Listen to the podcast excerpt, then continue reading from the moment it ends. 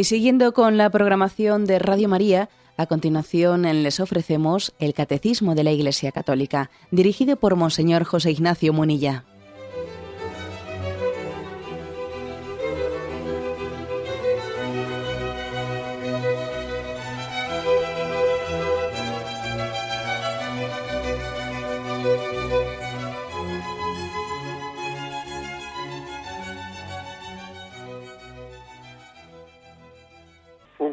Saludo a todos los oyentes de Radio María.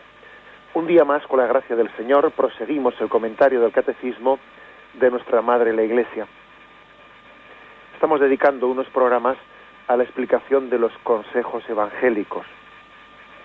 Es la parte final que dedica el Catecismo después de haber dicho cómo es la nueva ley, la ley evangélica, a la que Jesús predicó en el Sermón de la Montaña, bueno, a lo largo de toda su vida. Eh, aunque se concentró especialmente en aquel sermón de las bienaventuranzas. Es una ley en la que también hay consejo, es ley y consejo. Y esos consejos son muchos y la tradición los ha especialmente, los ha especificado o los ha resumido eh, pues con ese nombre de consejos evangélicos, pobreza, castidad y obediencia. ¿eh? Hemos dedicado ya un programa al consejo evangélico de la pobreza, y otro al Consejo Evangélico de la Castidad. Hoy nos centramos en el Consejo Evangélico de la Obediencia. Los puntos del catecismo eh, que hablan de los consejos evangélicos son el 1973 y 1974. Bien, ¿qué decir del, del Consejo Evangélico de la Obediencia? Pues decir que nuestra referencia es Jesucristo y que Él nos ha salvado por su obediencia, hemos sido salvados por la obediencia de Jesucristo. La historia de la salvación es una historia de, de, obediencia, mientras que la historia del pecado es una historia de desobediencia. La salvación comenzó por Abraham, quien obedeció, saliendo de la tierra, de su tierra, y marchando a un lugar desconocido. Llevó su obediencia hasta el extremo, cuando Dios le mandó sacrificar, sacrificar a su hijo Isaac. Israel se une a Dios en la estricta obediencia de la alianza. ¿eh? Pero la historia del pecado, la historia del pecado muestra que Israel es una casa rebelde, incapaz de obedecer a Yahvé, guardando con fidelidad sus preceptos. Y esta desobediencia tiene que ser redimida con una obediencia, con otra obediencia.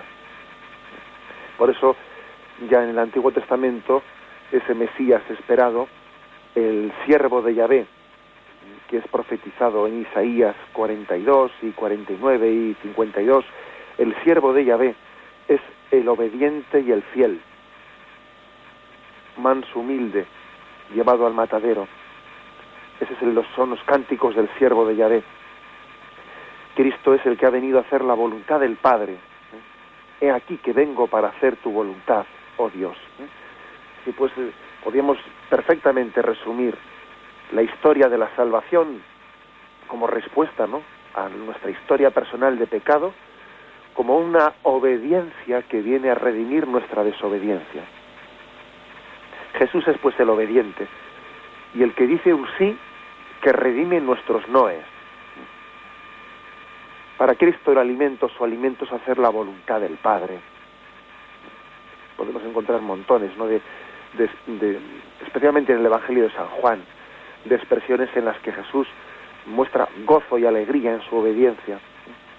Para Jesús la, obediencia es alegría, es fecundidad de vida, ¿eh? es bienaventuranza permanente, ¿no? Y también hay que decir que Jesús al mismo tiempo que vive la obediencia como alegría, como gozo permanente también la obediencia en momentos determinados, especialmente en la cruz, ¿eh? adquiere para Jesucristo tintes también dramáticos. La obediencia de Jesús también es cruz. Se hizo, se hizo obediente hasta la muerte y muerte de cruz, lo cual eh, también nos, nos, nos, nos adentra en un misterio, en un misterio de amor, un misterio de obediencia por amor, ¿no? Él se despoja de todo en la cruz, se despoja totalmente en la confianza de que en esa obediencia hay un designio de amor, ¿eh? de amor a cada uno de nosotros. La conclusión de esto, bueno, pues que por la obediencia de Cristo hemos sido salvados. Hay un texto de Romanos 5.19 que dice, ¿no? Así como por la desobediencia de un solo hombre todos fueron constituidos pecadores, así también por la obediencia de uno solo todos seremos constituidos justos. Fue una obediencia al Padre por parte de Jesús, que muchas veces fue gozosa, la mayoría de las veces no fue gozosa, fue una alegría, fue una fiesta para Jesús esa obediencia, ¿no? Pero que también a veces fue dolorosa, como es el caso de la cruz, ¿no? Pero siempre gozosa o dolorosa, siempre una obediencia perfectamente libre, impulsada por el amor, bueno, pues esa obediencia es la que nos ha salvado. ¿eh? Somos pues, hemos sido salvados por una obediencia. El consejo evangélico de la obediencia parte de, bueno, pues de, de esta explicación de la historia de la salvación. Nosotros damos un paso más. ¿no? Claro, Jesús obedeció directamente al Padre. Nosotros estamos llamados a obedecer a los hombres como al Señor. Tanto en el orden creacional como en el orden de la gracia, pues el Señor ha hecho participar a ciertos hombres de su autoridad. ¿eh? Pues, eh, pues para para el obispo, pues el papa, o para el sacerdote, el obispo, para el religioso, el superior, es un, ve en él un hombre al que Dios, un superior, al que Dios le ha hecho participar de la autoridad de Dios. Eso en la vida religiosa, pero también, ¿eh? también en nuestra vida, entre comillas, eh, civil o, o, seglar o laica, también vemos también en ese, en ese superior, en ese responsable, a nivel laboral, a nivel también de autoridades públicas, vemos también una persona que en la que, está participando de esa autoridad de Dios. Estamos pues llamados los cristianos a obedecer a los hombres como si obedeciésemos a Dios. Es una expresión pues muy que pertenece a la tradición cristiana.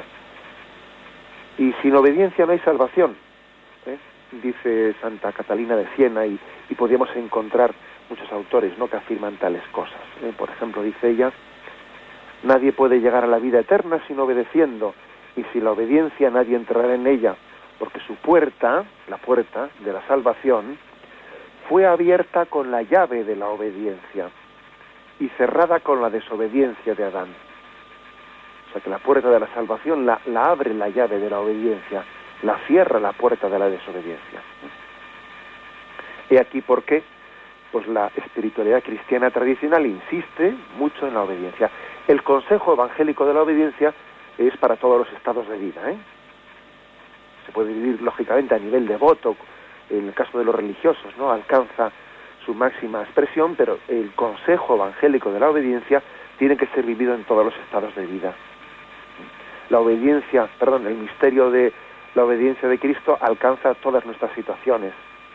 Por ejemplo, que los hijos obedezcan a sus padres. Dice Colosenses 3:20, hijos, obedeced a vuestros padres en todo, que esto agrada al Señor. Que la esposa obedezca a su esposo. También ahí hay textos de San Pablo, ¿no? Que, por ejemplo, Efesios 5:22, las casadas estén sujetas a su marido como al Señor. Que los jóvenes obedezcan a, los mayores. Vosotros los jóvenes someteos a los ancianos, revestidos todos de humildad. ¿eh? Primera Pedro 5:5 que los servidores obedezcan a sus señores. Hay textos como por ejemplo el de Efesios 6:5, esclavos, obedeced a vuestros amos de este mundo con respeto y amor, con sencillez de corazón, como a Cristo. Qué impresionante, ¿eh? Que estos textos de la palabra de Dios le dijesen a un esclavo, someteos a vuestros amos, ¿no? Como si os sometieseis a Jesucristo los ciudadanos deben de obedecer a los gobernantes, no das al César lo que es del César. Por amor del Señor estás sujetos a toda autoridad humana. ¿eh? Esto lo tenemos en Primera Pedro capítulo segundo. Los fieles deben de obedecer a sus pastores. Por ejemplo, Hebreos 13, 17. Obedeced a vuestros pastores, estadles sumisos, que ellos velan sobre vuestras almas. Bueno, pues en todos los estados de vida, ¿no? Obedecer a los hombres como si obedeciésemos al Señor. En la Escritura eh, hemos visto que la obediencia al Padre, al gobernante, al pastor, es obediencia al Señor, por amor del Señor, como obedeciendo al Señor y no a los hombres, ¿no? Estamos llamados a obedecer. Viendo a Dios en este superior, viendo a Dios en él, es un rasgo prioritario, no primario de la espiritualidad judía y cristiana. Obedecer como viendo a Dios en la persona que nos manda. Eh, por ejemplo, en dos textos, uno de San Ignacio de Loyola y otro de Santa Teresa de Jesús. San Ignacio de Loyola. Hay que obedecer no mirando nunca a la persona a quien se obedece, sino en ella a Cristo, por quien se obedece. O sea, yo no miro a quién me manda, que se me cae simpático, antipático, que si mm, tienes, no, veo en él al Señor. Yo lo obedezco, lo obedezco por obediencia al Señor a esa persona. Santa Teresa de Jesús dice en el, en el libro de los avisos, estate siempre preparado al cumplimiento de la obediencia, como si te lo mandase Jesucristo en tu prior o en tu prelado.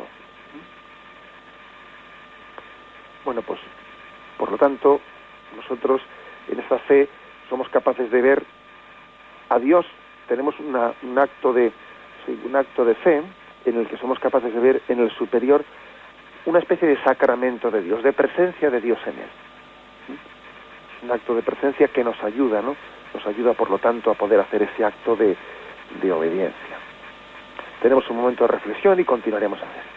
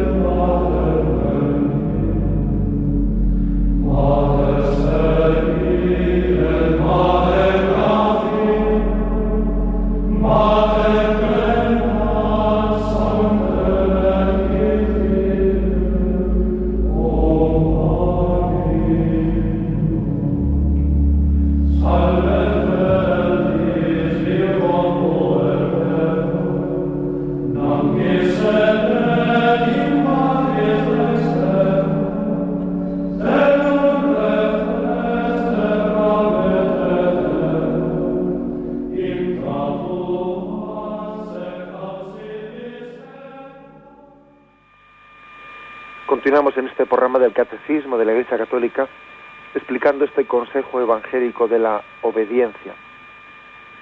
¿Cómo está llamado el cristiano a obedecer? En primer lugar, con humildad. Pues porque el humilde se sabe pecador. No se fía de sí mismo. Eso que decíamos también en, otro programa explicando lo que es el santo temor de Dios. todo lo espero de ti y todo lo temo de mí. Yo de Dios lo espero todo, pero al mismo tiempo tengo temor de mí mismo, ¿eh? pues porque sé a dónde voy yo como me separe de la mano de Dios. Este es el santo temor de Dios. No tanto tenerle temor a Dios, sino tener temor de separarse de Él. Todo lo espero de ti y todo lo temo de mi debilidad. ¿no? Bueno, pues por eso el humilde, sabiéndose pecador, no se fía de sí mismo ¿eh?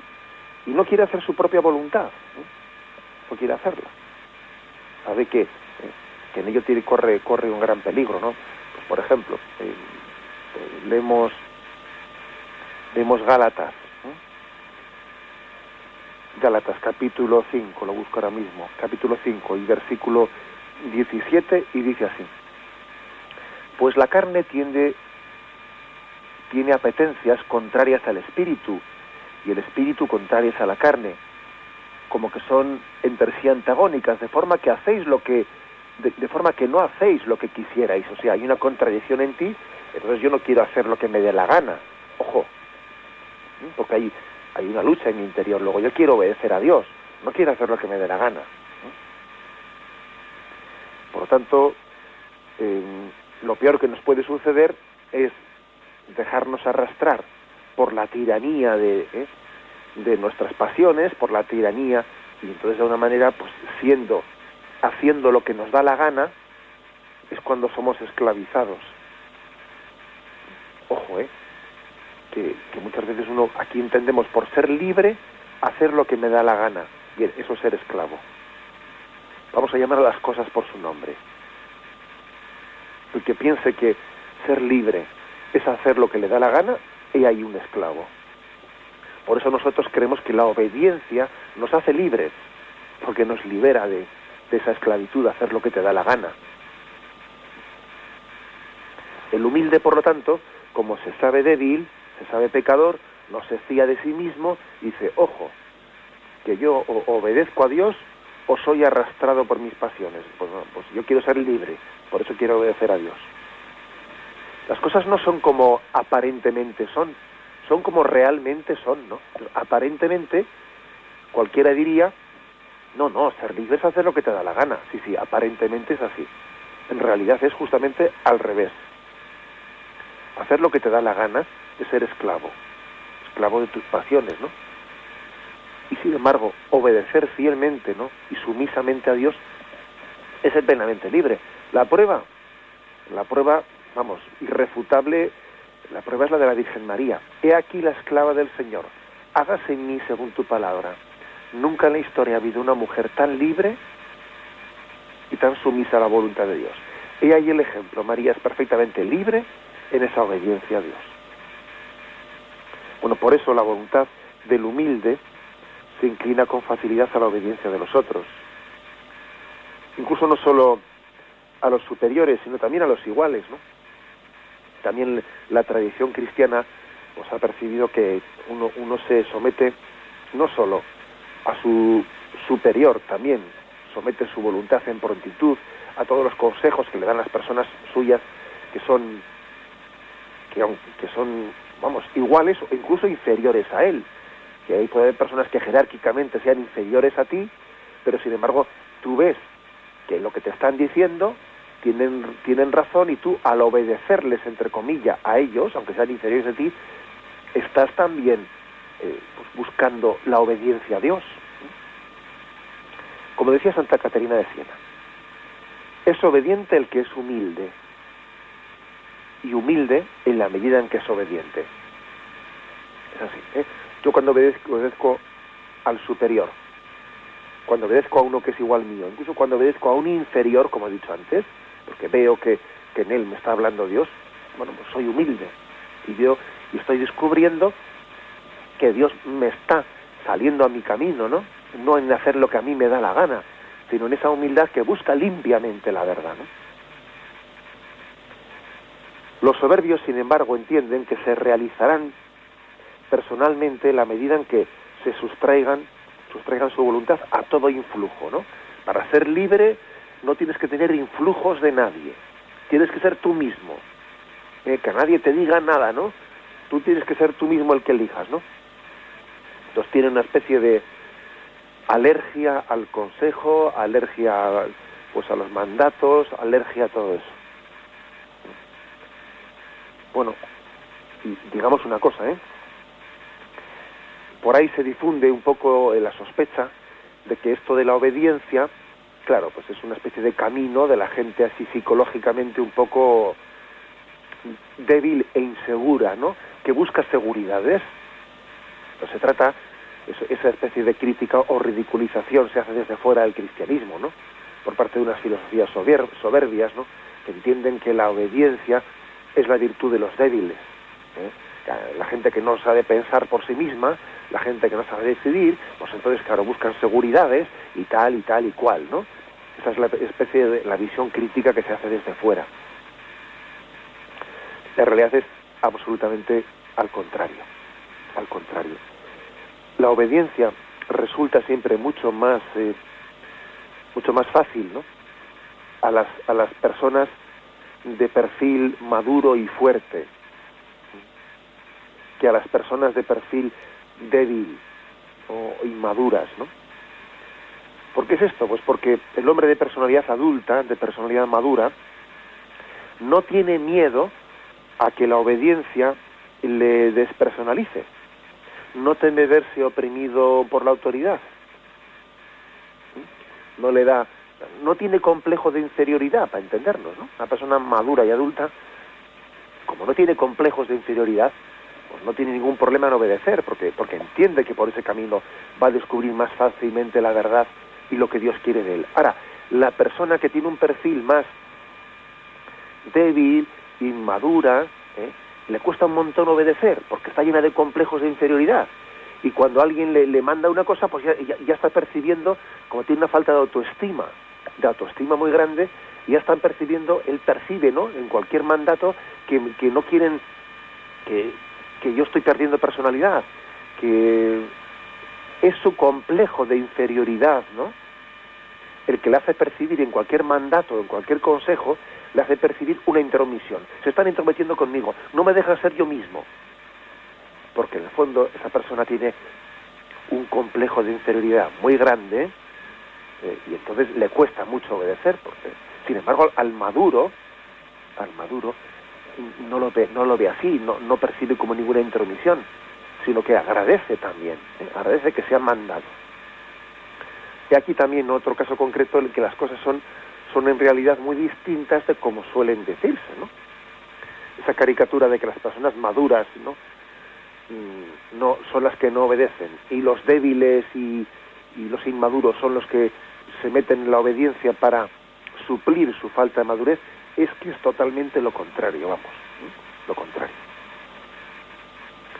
Nosotros, por lo tanto, no tenemos que tenemos que decir que para un cristiano decimos que tenemos que obedecer con este espíritu humilde. Nosotros aceptamos la, humildad en la fe, en la esperanza y en la caridad. En la fe, la esperanza y la caridad. Obediencia en la fe, pues porque el cristiano doblega su pensamiento a la ciencia de Dios. Acepta gustosamente ¿no? esa obediencia. Los cristianos somos hijos de obediencia, ¿no? ¿Por qué? Pues porque mm, estamos seguros de que Dios sabe más. Dios sabe más. ¿eh? Yo ciertas cosas las veo, las razono, pero estoy seguro que yo no soy capaz de conocer toda la, eh, toda la complejidad, ¿no? Y todo el misterio profundo que a mí se me escapa. Por eso la obediencia es un acto de fe. Es un acto de fe de que Dios sabe más. Por lo tanto, no voy a pretender yo ¿eh? ser el que únicamente lo que yo comprendo, lo que yo comprendo, esa es la realidad. Lo que yo no comprendo no existe. No, no, mire usted, hay muchas cosas que yo no comprendo que me trascienden, pero, pero son realidad.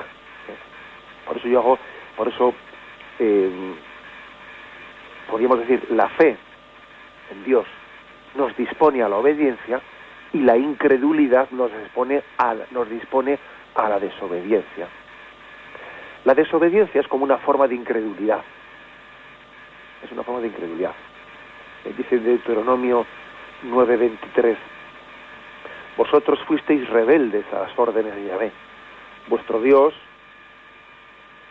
fuisteis rebeldes a Yahvé vuestro Dios. No creísteis en Él, no escuchasteis su voz. O sea, no creer en Yahvé es ser desobediente. Es, te lleva ¿no? inmediatamente a la desobediencia. Por lo tanto, obedecemos en la fe, porque Dios sabe más. Y en segundo lugar, obedecemos también, obedecemos en la esperanza. Obedecemos en la esperanza. El humilde, como decíamos antes, no se fía de sí mismo, se fía de Dios. Dice la segunda carta de San Pablo a Timoteo. Yo, yo sé a quién me he confiado y estoy convencido de que es poderoso para guardar mi depósito hasta aquel día. Es decir, yo me he fiado de Él y espero en Él. ¿eh? O sea, la obediencia está íntimamente ligado a la, a la esperanza. La esperanza exige obediencia. ¿eh? ¿Cuánta esperanza exige la obediencia? Y por eso, ¿no? Porque, porque espero, por eso soy capaz de obedecer. En siguiente lugar, ¿no? En tercer lugar, decíamos que la obediencia es en la fe, la obediencia es también en la esperanza, la obediencia es también en la caridad, ¿eh? en la caridad. Eh, tenemos la experiencia de que quien haya estado enamorado sabe hasta qué punto eh, se alegra de poder probar su amor haciendo la voluntad de la persona amada. Es así. ¿eh? Cuando uno ama le cuesta muy poco obedecer. Cuando uno no ama está siempre renqueando, ¿no? Es más, siente hasta una especie de gozo, ¿no? En alegrar el corazón de la persona, de la persona amada. Por tanto, obediencia en la fe, en la esperanza y en la caridad. Podríamos definir, podríamos definir la, la obediencia como una ofrenda total de nosotros mismos al Padre. Si recordáis cuando comenzamos la explicación de los tres consejos evangélicos, eh, pobreza, castidad y obediencia, decíamos que el consejo evangélico más definitivo, el más fuerte, es el de la obediencia. Porque así como la pobreza es entregar tus cosas, tus bienes, la castidad es entregar también tu, cuerpo, tu, tu sexualidad, la obediencia es entregar tu voluntad y es lo más interior al hombre. Es lo más interior. Más exterior es la sexualidad y más exterior, eh, por supuesto, son las cosas materiales. ¿no? O sea, lo más interior es tu voluntad. Luego, eh, el seguir el consejo evangélico de la obediencia es hacer una ofrenda total de nosotros mismos a Dios. Una ofrenda total de nosotros mismos a Dios. Sin la cual poco valor tienen los otros dos consejos evangélicos. ¿eh? Poco valor tiene el consejo evangélico de la pobreza y de la castidad, si no va unido también al de la obediencia.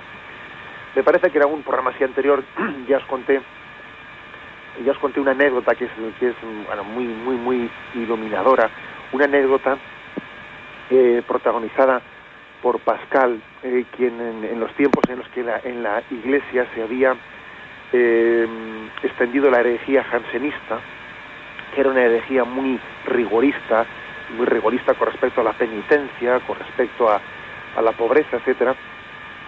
Sin embargo, se estaba separando del Papa porque le acusaban al Papa de no, de no ser fiel, de, de, haberse relajado, y entonces esta gente muy autoobservante, los jansenistas, llegaban a acusar al Papa de, de todo tipo de, de, bueno, pues que era un pecador y un tal y un cual, ¿no? Y entonces el Papa le mandó a Pascal a Port Royal, que Port Royal era como el cuartel general de la herejía jansenista, ¿no? Le mandó hacer un informe de a ver, a ver qué veía allí.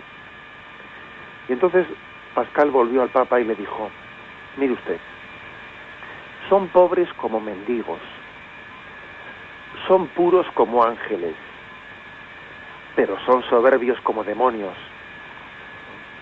y creo que, que, esto es muy muy gráfico, ¿no? Muy gráfico. Al final, al final el consejo evangélico más importante es el de la obediencia, ¿eh? Porque de qué te sirve ser muy pobre, muy desprendido y muy puro y muy casto si eres un soberbio? ¿De qué te sirve? El consejo evangélico fundamental, ¿eh? bueno, el más determinante, ¿no? Los tres, por supuesto, ¿no? Pero la primacía, ¿eh? la primacía está en la obediencia, ¿eh? en ella está la primacía. Bien, vamos a tener un momento de reflexión y continuamos enseguida.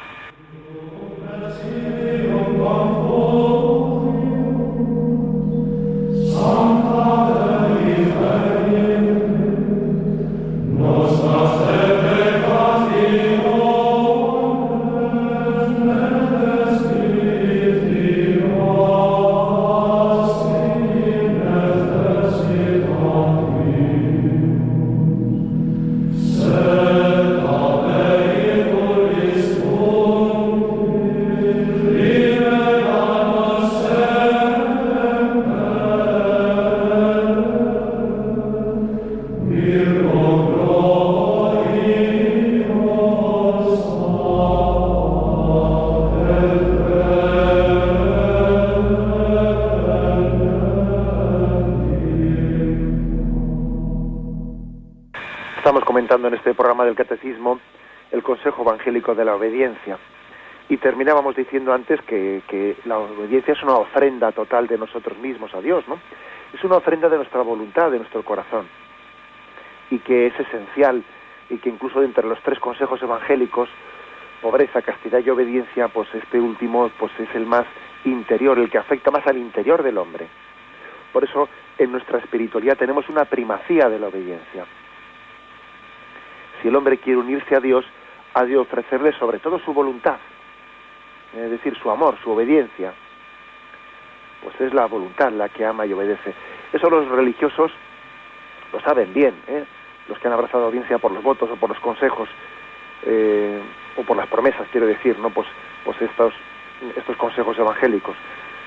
Y le preguntas a un religioso, vamos a ver, de los tres votos, el de pobreza, castidad y obediencia, ¿Cuál de los tres es un poco el que más cuesta, el que supone mayor entrega de los tres? Estoy seguro que el 90% dirían que el de la obediencia. Estoy seguro. Porque supone una entrega mucho más, eh, supone entregar el centro de tu corazón. Uno puede entregar sus cosas y ser pobre y vivir incluso castamente, ¿no? A pesar de todas las tentaciones de impureza que existe hoy en día, pero lo más determinante es la entrega de nuestro corazón. Pues si uno, incluso, ¿no? Dice Santo Tomás de Aquino, si uno padeciera martirio o diera a los pobres todos sus bienes, eh, si no ordenase eso al cumplimiento de la voluntad divina, permaneciendo en obediencia, no tendría ningún valor. Es como si hiciese eso sin caridad, como dice ¿no? Esa, el himno de San Pablo. Si ya podéis entregar toda tu vida si lo haces sin caridad no vale de nada. Pues aquí hay que decir lo mismo, si lo haces sin obediencia, sin espíritu de obediencia, buscándote a ti mismo, ¿eh? pues no vale de nada. Bueno, pues aquí hay que decir que la tradición cristiana ha dicho una y otra vez que el camino más recto para ir a Dios es el de la obediencia. Hay una frase de Santa Teresa, que es una frase de esas lapidarias, ¿no? Dice ella a sus hermanas, ¿no? A sus hijas, hijas, yendo en obediencia, nunca el Señor permitirá que el demonio nos engañe. El demonio nunca nos podrá engañar yendo en obediencia. ¿eh? El demonio se puede, eh, se puede disfrazar de pobre o se puede disfrazar de, de casto, pero el demonio no se puede disfrazar de obediente. Eso es imposible, porque va contra su propio ser soberbio. ¿De qué nos sirven, no? las mortificaciones más duras sin la obediencia. A ver, ¿de qué le sirve a alguien de que esté diciendo voy a hacer mortificaciones y voy a ofrecer estos ayunos y voy a hacer estas penitencias y me voy a poner estos cilicios y no sé qué y no sé cuántos? Pero bueno, vamos a ver, si luego resulta que viene alguien, te manda una cosa y tú te rebotas. Pero si las mortificaciones corporales tienen valor y sentido en la medida en que vencen tu voluntad y la hacen más humilde. Si vas a hacer mortificaciones corporales para sentirte más soberbio y más machote, pues casi más vale que no las hagas, ¿sabes? No las hagas. Porque estás viviendo las mortificaciones como una especie de prueba de endurecimiento del corazón. Así, eh, hay una hay un texto también de esos impresionantes de Santa Teresa de Jesús en el libro de las fundaciones en el que habla de una señora que era de comunión diaria que no quería tener consejero, director espiritual, pues porque no, no, yo, quiero, yo no quiero sujetarme a nadie y tal y tal y tal, ¿no? Y salió de Santa Teresa este comentario por esa señora, dice, quisiera más verla obedecer a una persona que no tanta comunión, dijo Santa Teresa por esa mujer. Anda, hay que tener refajo para soltarle eso, ¿no? Dice, no, sí, sí, mira, eh, que claro, el caso es hacer lo que te dé la gana, ¿no? Ojo, dice, ya quisiera yo más verle sujetar su voluntad a una persona que no tanta comunión. O sea, que claro, sí, mucha, mucha devoción, mucha devoción, pero para hacer lo que te da la gana siempre.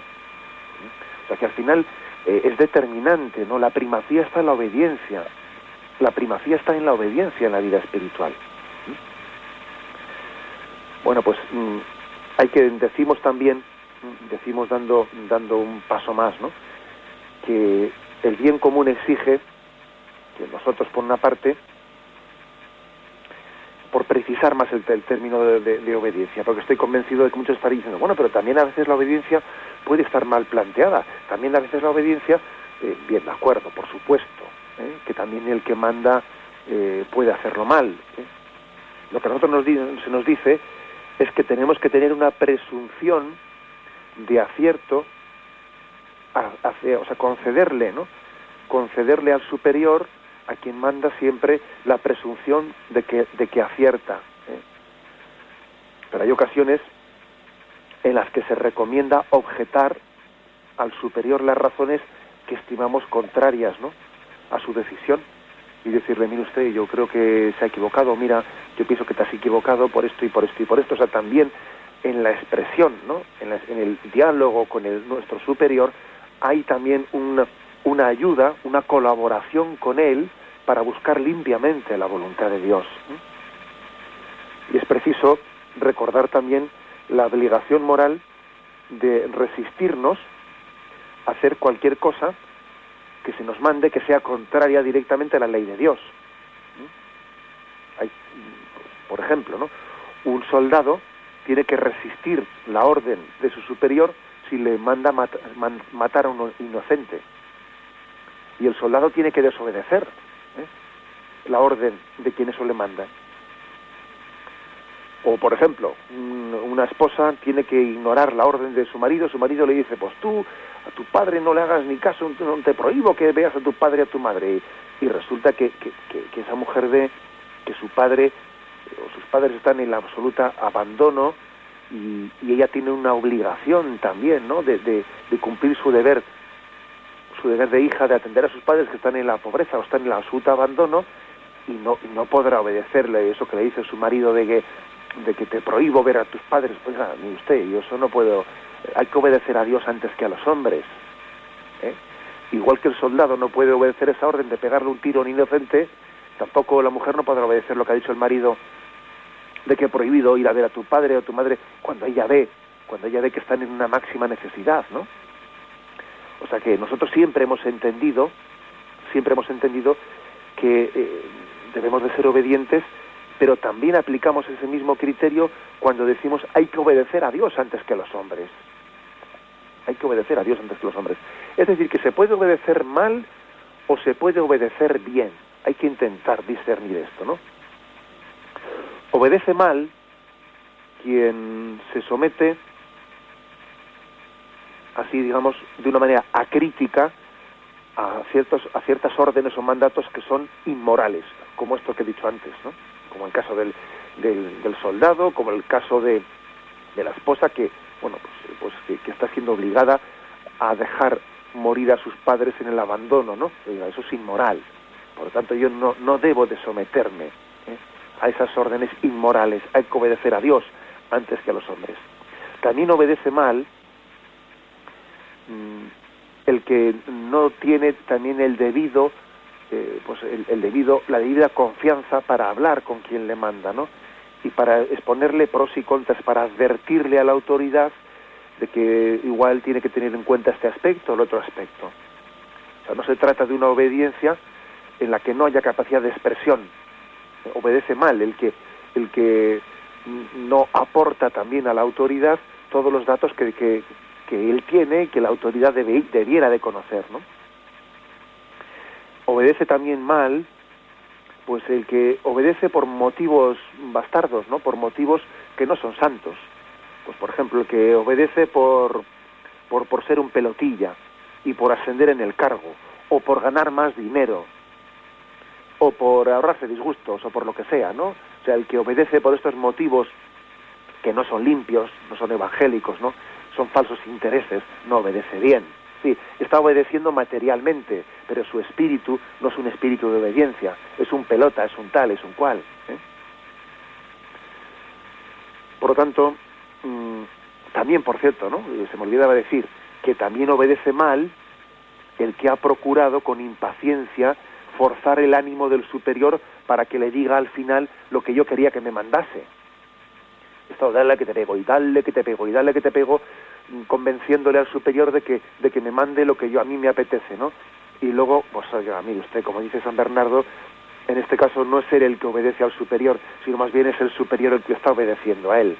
Eso, no, eso no es obediencia, eso es otra cosa, ¿no? Eso es salirme con la mía, salirte con la tuya, ¿no?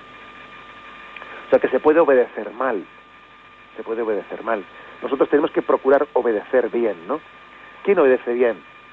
Pues obedece bien el que obedece con amor a sus superiores, eh, en primer lugar, ¿no? Con amor a sus superiores. Tenemos que ver en ellos, ¿no?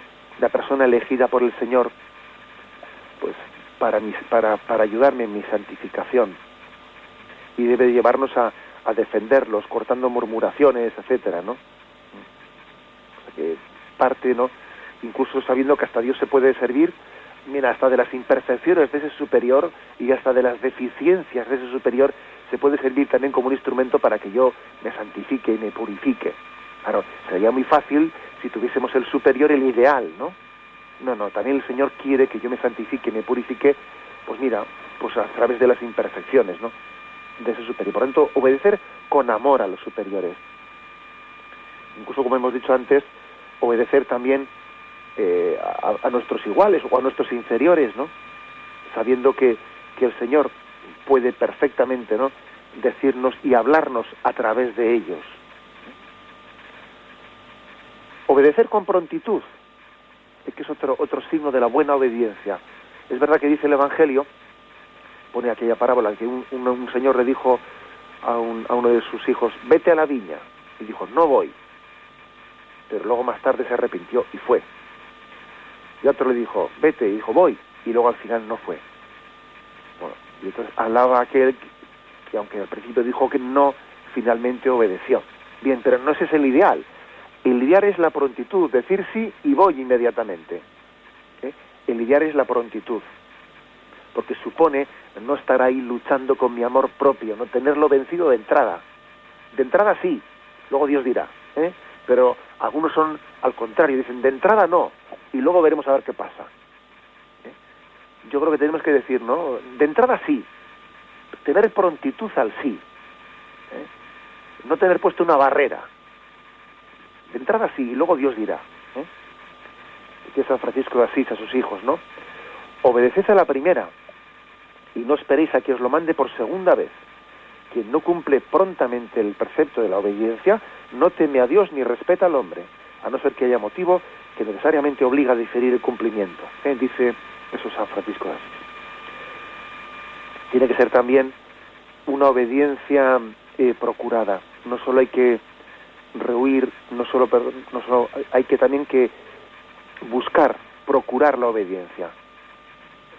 adelantarte tú muchas veces a ella, adelantarte a ella. No de uno que dice, no, yo voy a tener apagado el móvil por si acaso me llama el jefe, me llama el superior para que no me encuentre apago el móvil. ¿eh? Que como decía ese refrán, más vale pedir perdón que pedir permiso. Y entonces, mira, yo voy a intentar que no me manden. No, no, mire usted, eso, eso es engañarse a sí mismo. Usted tiene que buscar, procurar la obediencia, no intentar esconderse de ella. ¿Eh? Con el móvil apagado para que no me busquen, ¿no? Mire usted, ¿eh? eso no va a ningún lado, ¿no? Que ese refrán que os he dicho ahora, que más vale pedir perdón que pedir permiso, en el fondo lo que esconde es una persona que no tiene sentido de no tiene sentido de obediencia, ¿no? Dice, pues mira, más vale así, en caso de que lo que haga no le parezca bien, ya pediré perdón. Pero por si acaso no voy a consultarlo, ¿no? No voy a hacer que me diga lo contrario. Esa no es una obediencia buscada. Uno casi huye de la obediencia. Bueno, y la obediencia tiene que ser, pues bueno, pues eh, activa, responsable, eh, activa y responsable, ¿no? De tal modo que suscite en las personas, ¿no? Suscite pues eh, colaboración, ilusión, cariño. Tenemos que procurar, ¿no? Que la que la obediencia cree comunión, cree comunión también entre quienes han recibido el ministerio de gobernar y también quienes han recibido el mandato de obedecer, ¿no? Bueno, he aquí, ¿no? Pues este ideal, la comunión que existía entre el Padre, entre Dios Padre y Jesucristo, ¿no? en esa perfecta obediencia que existía entre el Padre y el Hijo. Bueno, tenemos la, hora cumplida y me despido con la bendición de Dios Todopoderoso, Padre, Hijo y Espíritu Santo, descienda sobre vosotros. Alabado sea Jesucristo.